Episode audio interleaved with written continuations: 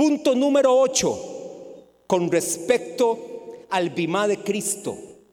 Es la base del examen. El Bimá de Cristo es la base del examen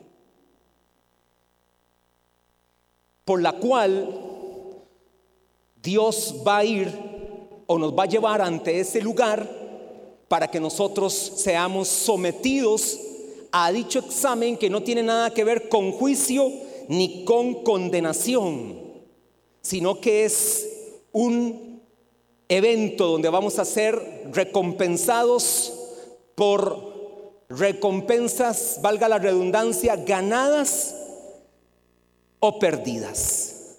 Así que ahí va a ser la base del Bimá de Cristo. Luego, este, creo que de hoy en 15 le diré, pastor, porque usted dice que el Bimá de Cristo va a ser y las bodas del Cordero van a ser durante los siete años de la tribulación aquí en la tierra, es decir, mientras Israel, que es el objeto del el programa de Dios para esos siete años, y obviamente las naciones gentiles, pero principalmente Israel, van a estar siendo sometidas a esos siete años de tribulación, ¿por qué la iglesia ¿Y en dónde está la iglesia? ¿Y por qué usted dice que la iglesia está no en la tierra, sino en otro lugar? Eso se lo voy a decir bíblicamente y demostrado bíblicamente y creo que es una interpretación la más la más acertada que puedo ver en la palabra, que por cierto, en este tema lo peor que usted puede hacer como miembro de esta iglesia es que después de que escucha este tema se vaya a internet a especular. Porque el 90% de, de internet son pseudo teólogos. Es más, se la digo de esta manera, Póngame a la misma altura de la medida del doctor Armando Alducin. Mídame con él. Así.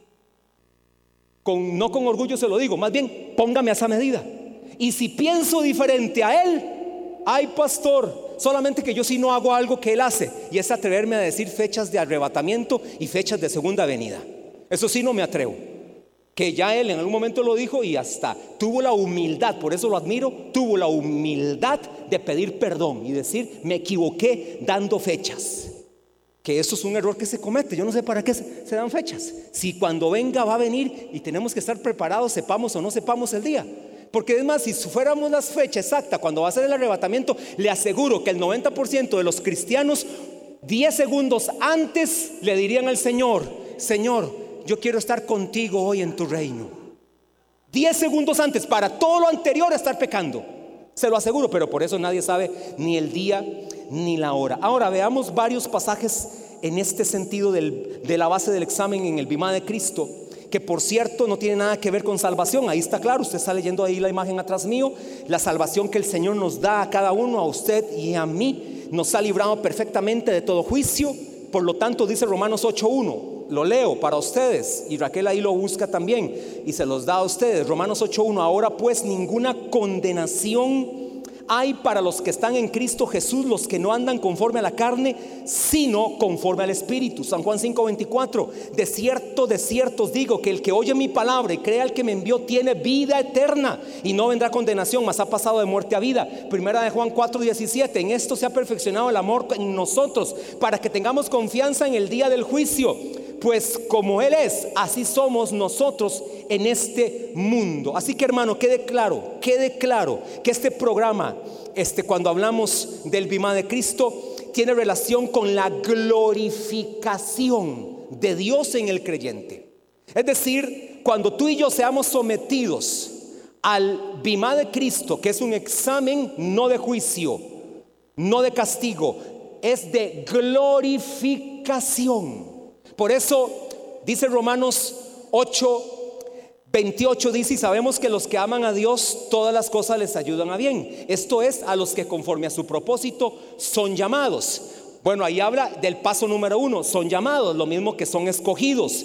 Lo mismo que son elegidos, también ahora son predestinados, también ahora son redimidos, también ahora son justificados. Pero el último paso de todo este proceso se llama la glorificación. ¿Qué es lo que Dios quiere o el Padre quiere hacer a través del bima de Cristo que lo establece su Hijo? Es llevarte a la glorificación. Eso es solamente exclusivo para hijos de Dios y exclusivo para la iglesia. Nada más y nada menos que usted y yo seremos glorificados. ¿Y cómo lo hará? Mediante la manifestación de su justicia en el creyente. Ahora, la palabra comparecer de 2 de Corintios capítulo 5 verso 10 ¿Se recuerdan por qué es necesario que todos nosotros comparezcamos ante el tribunal de Cristo para que cada uno reciba según lo que haya hecho mientras estaba en el cuerpo, sea bueno o sea malo? Segunda de Corintios 5, 10. Esta palabra comparecer, para aclarar, es una palabra que significa ser puesto de manifiesto. Es decir, nada será oculto, ser puesto de manifiesto. Es decir, el propósito del Bima es hacer una manifestación, demostración, revelación pública del carácter del cristiano. Es hacer una manifestación pública del carácter del cristiano. Por eso es hacer de manifiesto, es manifestar, es revelar. Es como la palabra griega de Apocalipsis, que es apocalipto, que significa revelación, que es poner al descubierto, es decir, el telón es quitado. Y entonces cuando el telón es quitado, todo queda de manifiesto, salen los actores, salen todos los que van a participar. Bueno, así va a ser con nosotros también en cuanto a este tribunal llamado el tribunal de Cristo. Así que hermano, quede claro como conclusión que no es un juicio el que Dios va a hacer en el tribunal de Cristo, sino más bien es un examen. ¿Para qué? Para manifestar las recompensas. Un cristiano no será, vea al que está al lado suyo, dígale esto, no serás judicialmente juzgado, valga la redundancia también. Dígale, no serás judicialmente juzgado, porque sería hacer ineficaz la obra de la cruz. Si yo digo que en el bimá de Cristo, el cristiano va a ser judicialmente juzgado, estaría siendo ineficaz la obra de la cruz, porque ya tú judicialmente ya fuiste juzgado en la cruz. Por eso Colosenses 2.14 dice, anulando el acta de los decretos que había contra nosotros, que nos era contraria, quitándola de en medio y clavándola en la cruz. Y verso 15, por si le falta un verso más, y despojando a los principados y a las potestades, los se exhibió públicamente, triunfando sobre ellos en la cruz. La cruz no representa muerte, la cruz no representa aflicción, la cruz para un cristiano representa victoria sobre las obras del diablo, victoria sobre los poderes de las tinieblas, victoria sobre toda obra de Satanás. Y tú y yo tenemos esa victoria. Judicialmente hemos muerto con Cristo y ¿sabes cuál es tu garantía? El Espíritu Santo en ti. ¿Cuántos tienen aquí al Espíritu Santo? Es más, quiero ver manos levantadas, porque si usted no levanta su mano, usted no es salvo, no es salva. ¿Cuántos aquí tienen al Espíritu Santo? Ok, usted tiene la garantía entonces de ese de esa forma de libertad en Cristo. Pero escuche bien, el Espíritu Santo es tu garantía. El hecho de que tú tengas al Espíritu Santo es la garantía de que ya fuiste judicialmente juzgado. Por lo tanto, nada te podrá arrebatar de la mano de Dios. Dice el libro de Juan, ahorita se me va el verso, dice, ¿quién los podrá arrebatar de mi mano? Nadie te podrá arrebatar de la mano. Los que piensan que la salvación se pierde, tienen tal autoridad para decir que un hijo de Dios puede ser arrebatado de la mano del Padre. ¿Se imagina eso? O sea, ellos piensan que alguien puede ser arrebatado de la mano del Padre. Yo sé que ya me lo está buscando este Byron. Byron, ¿cuál es Juan qué? San Juan qué? Nadie te podrá arrebatar de la mano de Dios. Y así Raquel lo busca, este, si lo tienes. Con solo buscar la palabra. ¿Cuál es la cita? Romanos 8:35, ¿verdad? Que vamos a ver. Romanos 8:35. Cuando yo digo que la salvación no se pierde, lo digo con bases también. Lo digo con fundamento bíblico, Romanos 8:35. ¿Quién nos separará? No, esa no es, es Juan, ¿verdad Juan. Juan 10:28. Aquí tengo de todo, o esto está, son nuestros eruditos bíblicos, nuestros escribas y no fariseos. No son fariseos. y yo les doy vida eterna. Ay, papá. Yo tengo vida eterna. ¿Cuánto puede decir que usted tiene vida eterna? Pero si usted piensa que la salvación se pierde, su vida entonces no fue eterna, fue temporal. El que piensa que la salvación se pierde dice, tiene que leerlo diferente. Y yo les doy vida temporal. Pero los que pensamos bíblicamente, y yo les doy vida eterna, y no perecerán jamás. Ay Dios. Ni nadie las arrebatará de mi mano. Si usted piensa que su salvación se pierde, usted en cualquier momento el diablo te arrebatará de la mano de Dios. Eso se llama evangelio de ley, no evangelio de gracia. El evangelio de la gracia dice, Él está siempre guardándome y no podré ser arrebatado de la mano de Dios. Resultado, número 9, resultado del examen del bimá de Cristo. Como sé que ya nadie al final va a llegar a buscar a la pastora porque nos vamos a ir casi a los 10, 15 minutos de haber terminado, me voy a pasar solo 15 minutos para poderles dar esto. Resultado del examen del bimá de Cristo, primera de Corintios 3, 14 y 15. Primera de Corintios 3, 14 y 15, el resultado del examen del bimá de Cristo. Si permaneciere la obra de alguno que sobreedificó, recibirá recompensa. Recompensas recibidas, recuerde eso, recompensas recibidas. 15. Si la obra de alguno se quemare, él sufrirá pérdida. Recuerde, recompensa perdida. Está la recompensa este, recibida y la recompensa perdida. Si bien él mismo será salvo. Hay otro verso más. Si bien él mismo será salvo. Ah, bueno, pero aquel, aquel hermano que piensa de esa manera diría, entonces, como edificó en heno, en paja y en hojarasca y su obra se quemó, no puede ser salvo. Pero la Biblia aquí dice otra cosa. Si bien así mismo será salvo, aunque así como con, por fuego. Hermano amado, que usted que está acá, aunque sea deje los pelos en el alambre.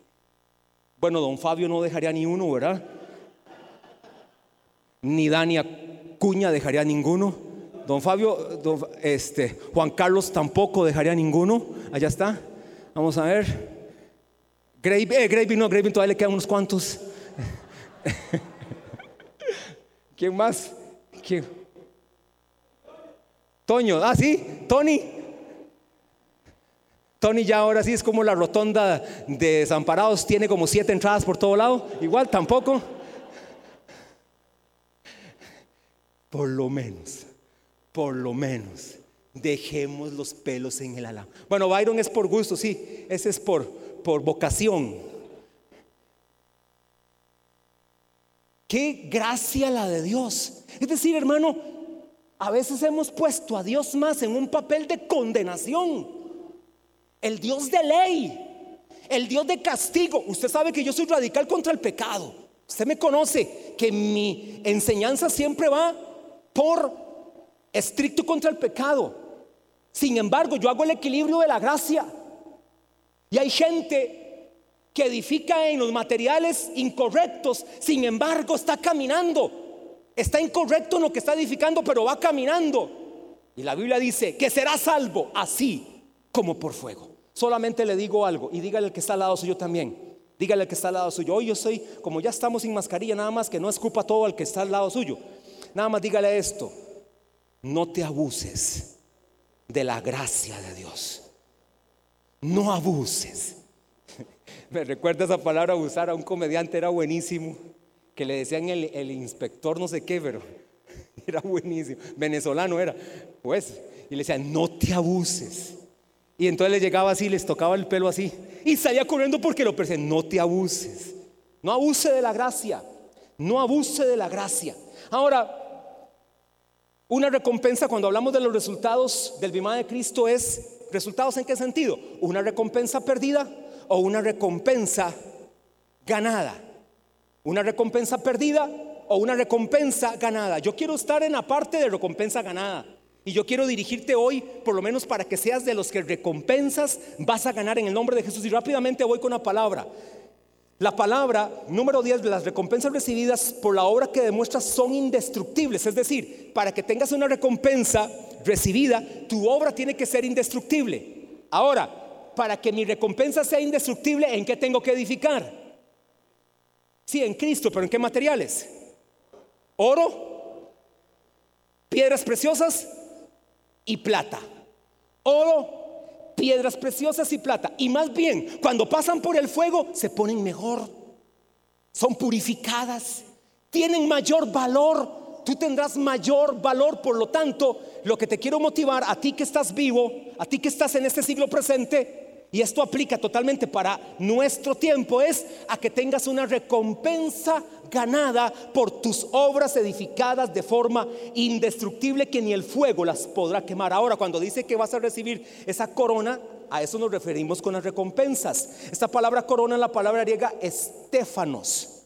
Es la palabra griega estéfanos, que por cierto hay un jugador de tenis de los que soy este admirador entre comillas de él es griego, por, supuesto es griego, se llama Estefanos, Tsitsipas, Estefanos, y el papá se llama Apóstulos. Oiga, o sea, son griegos de este tiempo y oiga qué nombres. El papá Apóstulos y el hijo Estéfanos. ¿Sabe por qué? Porque la palabra Estéfano significa victoria. La palabra Estéfanos en griego tiene que ver con victoria. Ahí está atrás. Implica victoria en los juegos, adorno festivo, honra pública mostrada por un servicio distinguido, honor y dignidad conferidas al vencedor. No tiene nada que ver con la corona real. La corona real le pertenece a Cristo. Él es el que tendrá la máxima corona porque Él es el vencedor y nosotros nos ajustamos al vencedor y tenemos el carácter del vencedor. Por eso somos más que vencedores en Cristo Jesús por medio de aquel que nos amó. Romanos 8:37 dice eso. Pero la corona real solo le pertenece a Cristo. A usted y a mí nos tocan las coronas de victoria. Y por esas coronas de victoria, para obtenerlas, hay que edificar en obras indestructibles, plata, piedras preciosas y oro. Solo así tendrá las coronas indestructibles. Número uno, Primer corona. ¿Cuántos quieren estas cinco coronas? Son cinco. ¿Cuántos quieren las cinco coronas? Yo las quiero, yo las quiero. Y es más, yo sé que más de uno de acá se va a ganar esas coronas. Pastor, pero yo no soy líder de célula. ¿Quién dice que es para líder de célula? Pastor, pero yo no soy intercesor. ¿Quién dice que es para intercesores? Pastor, pero yo no participo en ningún área de ministerio en la iglesia. ¿Quién dice que es para los que solamente participan en áreas de ministerio de la iglesia? Es para todo cristiano que vive en el temor de Dios. Es para todo hijo de Dios. Es para todo aquel que tiene al Espíritu Santo. Es para todo aquel que ha nacido de nuevo. Es para todo aquel que ha entregado su vida a Dios. Es para aquel que tiene una vida santificada para Dios.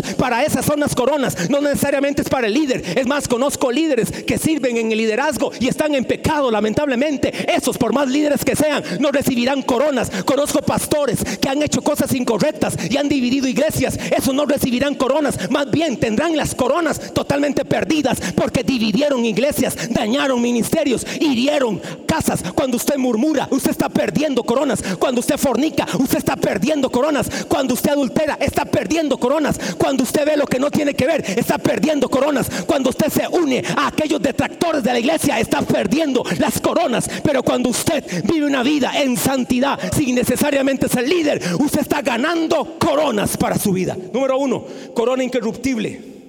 Para aquellos que tengan dominio sobre el viejo hombre y sobre la vieja mujer. Pero viejo hombre está bien en el sentido bíblico. Aquí cuando dice viejo hombre, se refiere al ser humano, a la creación, cuando usamos una hermenéutica correcta. Primera de Corintios 9:25, todo aquel que lucha, ¿sí o no que esta vida cristiana es una lucha? ¿Quién dijo que era fácil? Nadie dijo que era fácil. De todo se abstiene. Ellos a la verdad para recibir una corona corruptible, pero nosotros una incorruptible.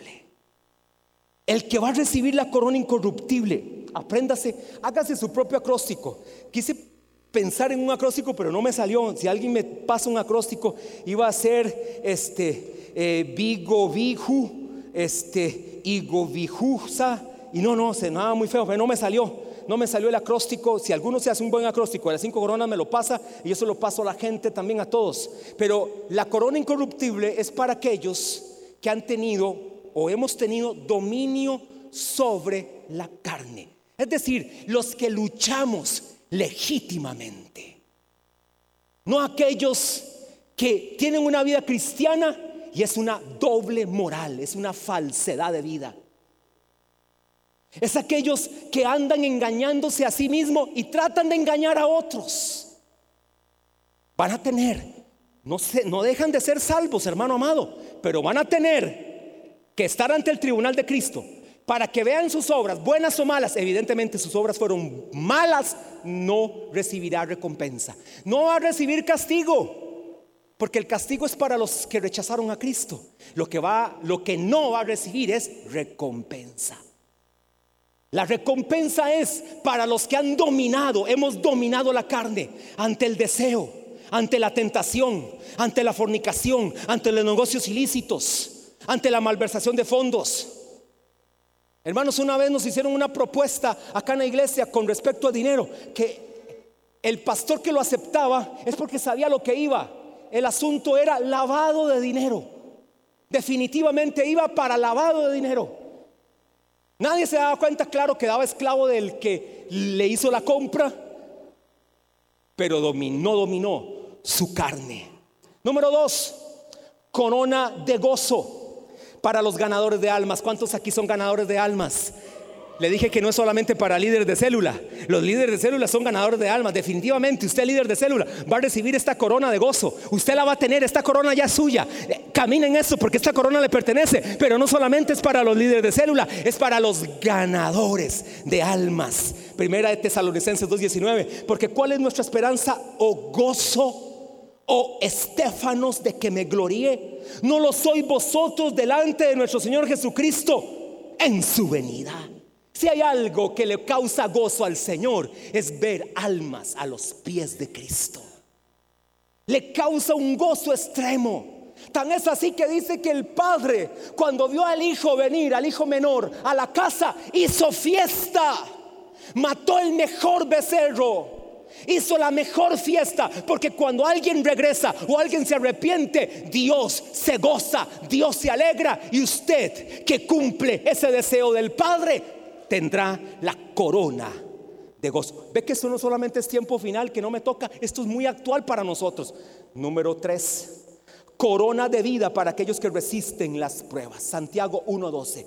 Bienaventurado el varón que soporta la tentación, porque cuando haya resistido la prueba, recibirá la estéfano, la corona de vida que Dios ha prometido a los que le aman.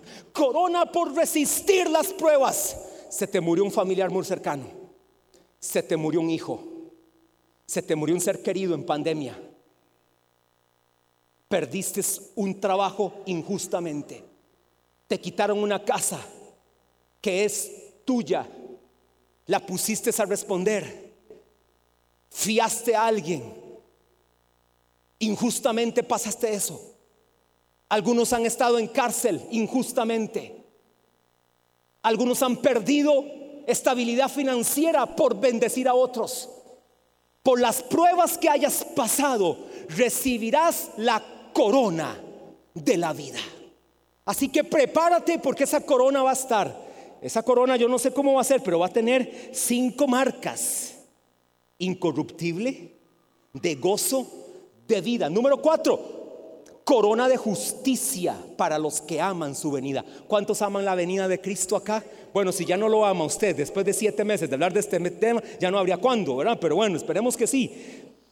Corona de justicia para los que aman su venida, segunda de Timoteo 4:8, por lo demás me está guardada la corona de justicia, la cual me dará el Señor juez justo en aquel día ¿Sabe cuándo es aquel día?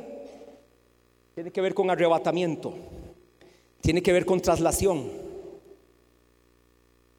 Y no solo a mí, sino también a todos los que aman su venida. La corona de justicia es para aquellos que aman su venida y anhelamos que Él venga. Y número 5 y termino, la corona de gloria, esta es maravillosa también, número 5, por la disposición de apacentar la grey de Dios. Y aquí sí quiero dar agradecimiento a los líderes de célula que por años se han mantenido apacentando con la pastora y conmigo la grey de Dios. No es mía.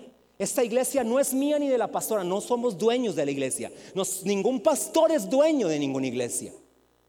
Ninguno se puede adueñar de una iglesia. Somos simplemente administradores de la multiforme gracia de Dios. Somos administradores del rebaño de Dios, por lo cual tendremos que dar cuentas, dice Hebreos capítulo 13. Primera de Pedro 5:4 y cuando aparezca el príncipe, ¿qué nivel? El príncipe de los pastores vosotros recibiréis la corona incorruptible de gloria. Es que este es el que está sobre todos. Es que el Señor Jesús está a la cabeza de todos y está dirigiendo a aquellos que no solamente son ganadores de almas para la corona de gozo, porque igual uno puede ganar almas y listo, ahí quedó. Pero una cosa es ganarlas y otra cosa es apacentarlas. Y es que hermano, en la iglesia no solo hay ovejas, hay cabras y... Eh, usted sabe lo que iba a decir. Como el esposo de la cabra. Hay de esos también en la iglesia. No son ovejas. ¿Sabe que a la iglesia llegan cabras y cabros, para no decir la otra? Y aquí en la iglesia son formados en ovejas.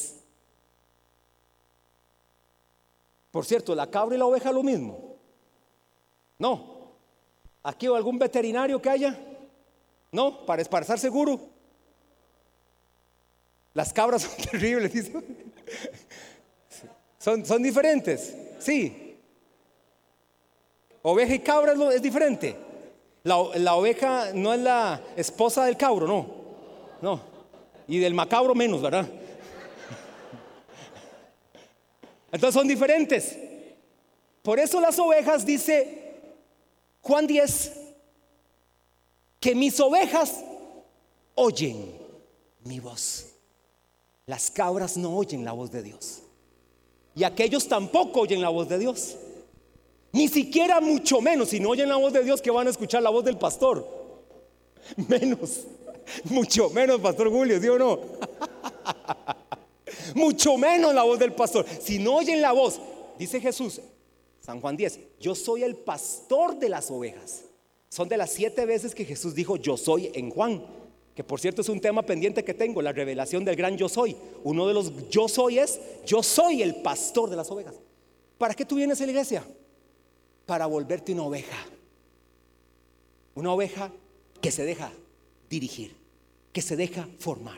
Que a veces hay que quitarle tanta lana, pero no, no lana de esta, ¿verdad? Algunos pastores sí están solo enfocados en quitar la lana, ¿verdad? A los miembros de la iglesia, ¿verdad? Le quieren quitar toda la lana, ¿verdad? Y él vivir este, de forma casi que como un diplomático. No, no, no. Es la lana que les impide avanzar. Es quitarle el insecto que les quita la vista. Es quitarles el insecto que les entra por el oído y les mata la audición. Es quitarle el insecto que viene a la nariz y les quita el olfato.